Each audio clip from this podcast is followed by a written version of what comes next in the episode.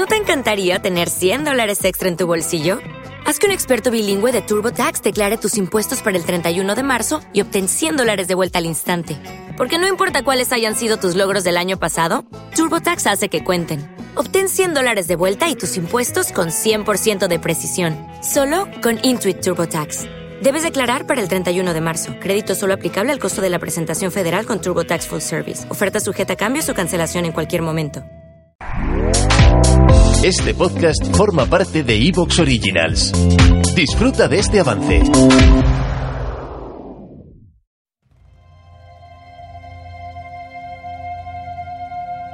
Bienvenidos a Relatos de Misterio y Suspense, el podcast en el que te sumergirás en el mundo del misterio y la intriga. ¿Estás listo para experimentar emociones intensas y descubrir los secretos más oscuros? Si es así, has llegado al lugar correcto. En cada episodio te presentaremos relatos fascinantes y escalofriantes que te mantendrán en vilo hasta el final. Desde historias de fantasmas hasta crímenes sin resolver. Exploraremos todos los rincones del universo del misterio y el suspense. Así que, si te gusta sentir la adrenalina correr por tus venas y tener la sensación de que algo te acecha en la oscuridad, este es el podcast perfecto para ti. Prepárate para vivir los misterios más impactantes en relatos de misterio y suspense.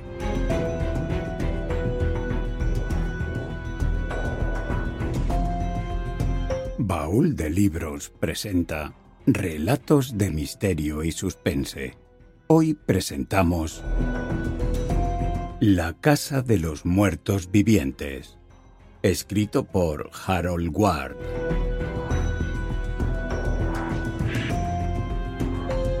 La Casa de los Muertos Vivientes es un relato de terror del escritor norteamericano Harold Ward, publicado en la edición de marzo de 1932 en la revista Wire Tales.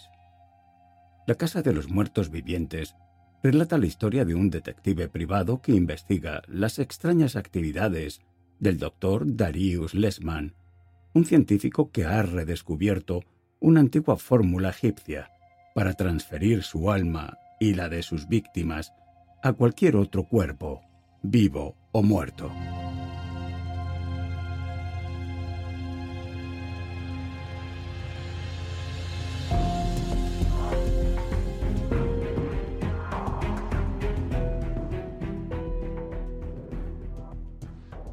John Harper Cadáveres vivientes, hombres y mujeres arrancados de la tumba, supurando de sus mohosos sepulcros, hablando, riendo, bailando, respirando, celebrando un jubileo infernal. Todo esto lo he visto y más. Sin embargo, ¿quién me creerá yo que soy un preso de la casa de los muertos vivientes?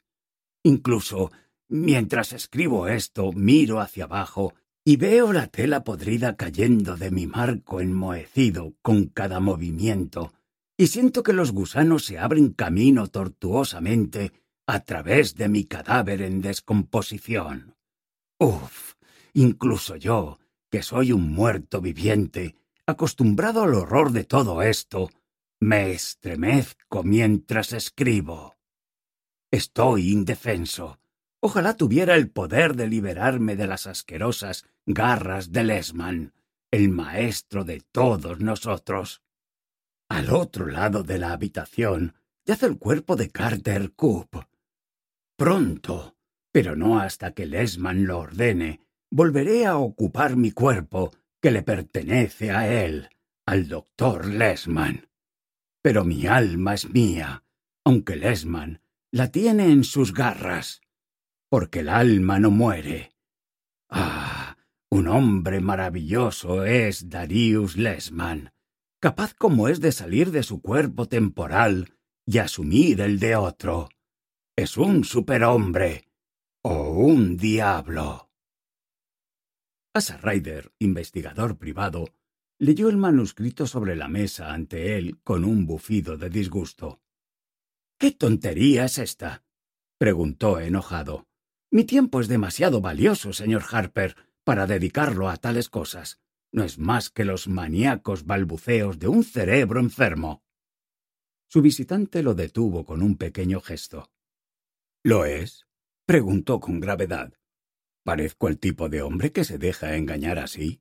Como le dije al comienzo de nuestra entrevista, soy abogado desde hace veinticinco años. Conozco a Carter Coop. Hace solo unos meses estuvo en mi oficina. Vino en respuesta a mi solicitud. Yo, como abogado de Priestel Ogden, lo contraté para iniciar la búsqueda de ese desafortunado joven. Honestamente puedo decir que él no está más loco que usted. Desapareció esa noche. Su coche fue encontrado en una carretera de piedra abandonada a muchas millas al norte de aquí. Su cuerpo nunca ha sido encontrado. Nunca creí que estuviera muerto. Entonces, ayer, este extraño manuscrito me llegó por correo. Estaba en un sobre sellado colocado dentro de otro sobre, ambos dirigidos a mí. Con él había una breve nota de un hombre que firmaba Fred Rolf, quien asegura que lo ha recogido junto a la carretera cerca del cementerio de Oakwood. La letra, tanto en el cuerpo del manuscrito como en el sobre, es la de Carter Coop. En resumen, señor, creo que Carter Coop es víctima de una terrible desgracia. Posiblemente, como ha sugerido, puede ser mental. Pero en cualquier caso, todavía vive. Quiero que lo busque y lo salve de... esto, de esta cosa, sea lo que sea. Envié a Carter Coop, tal como estoy tratando de enviarle a usted. Siento una responsabilidad moral. Mi fortuna privada está a sus órdenes. Por cierto, al buscarlo, puede encontrar una pista sobre el paradero del sacerdote Ogden.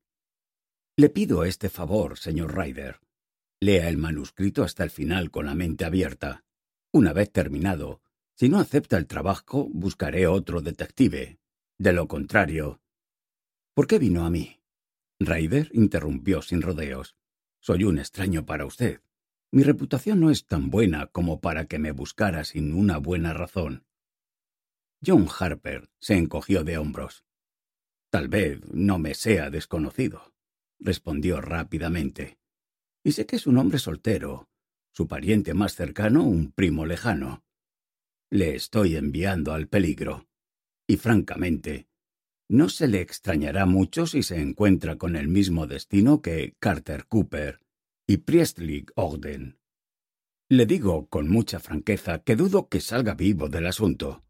Tenga esa corazonada si lo desea. El hombre que acepte mi encargo no puede ser un cobarde. Me intriga su conversación sobre el peligro, dijo Ryder con vehemencia. Deje el manuscrito aquí, lo leeré y le daré mi respuesta por la mañana. John Harper se puso de pie. Estaré en la posada Lincoln hasta mañana al mediodía, respondió extendiendo la mano. Esperaré una aceptación para esa hora o la devolución del manuscrito. Mientras tanto, su mano se movió hacia su bolsillo. ¿Qué tal un adelanto de honorarios? Creo que es habitual. Raider negó con la cabeza. Si acepto el trabajo, aceptaré su dinero, respondió. Y le advierto de antemano, señor Harper, que no será poco. Tráigame la solución del misterio y no habrá objeciones en su tarifa afirmó Harper. Quiero saber la verdad, sin importar el costo. Se dirigió hacia la puerta. Incluso antes de que se cerrara detrás de él, Ryder sabía que aceptaría la oferta del abogado. Enseguida reunió el fajo de papeles. Estaban escritos a lápiz como en forma de diario, aunque sin fecha. Con ellos había un recorte de algún periódico que, como el manuscrito, no tenía fecha. La extraña historia de Carter Coop. Estoy escribiendo esto en la casa de los muertos vivientes. No la conozco con otro nombre. Quizá, en algún momento, alguien encuentre este manuscrito y le explique mi extraño destino al mundo. Ahora... Pero estoy divagando. Permítanme comenzar por el principio, por difícil que sea. Había algo extraño y premonitorio en el viejo y laberíntico lugar que me hizo estremecer a mi pesar. A cada lado había un grupo de árboles de hoja perenne a través del cual cada soplo de viento errante se agitaba y gemía como un alma perdida en el purgatorio. A unos escasos cien metros a la derecha había una pequeña iglesia en ruinas, cubierta de enredaderas, con la aguja podrida y caída, y con las ventanas rotas. A su alrededor había una maraña de maleza a través de la cual pude vislumbrar tumbas hundidas y lápidas caídas. La casa era una enorme pila de ladrillos, piedra y madera. Se apoyaba contra la ladera de la pequeña colina como un monstruo rechoncho y desgarbado en medio de una jungla fétida. El cementerio, cubierto de maleza, se extendía a través de los árboles casi hasta el camino de losas que serpenteaba a través de una masa de enredadera y arbustos de lilas raquíticas que llenaban el patio delantero. Había algo inquietante e irreal en el lugar. Rodeando el feo conjunto había una valla de hierro alta con los piquetes afilados en la parte superior.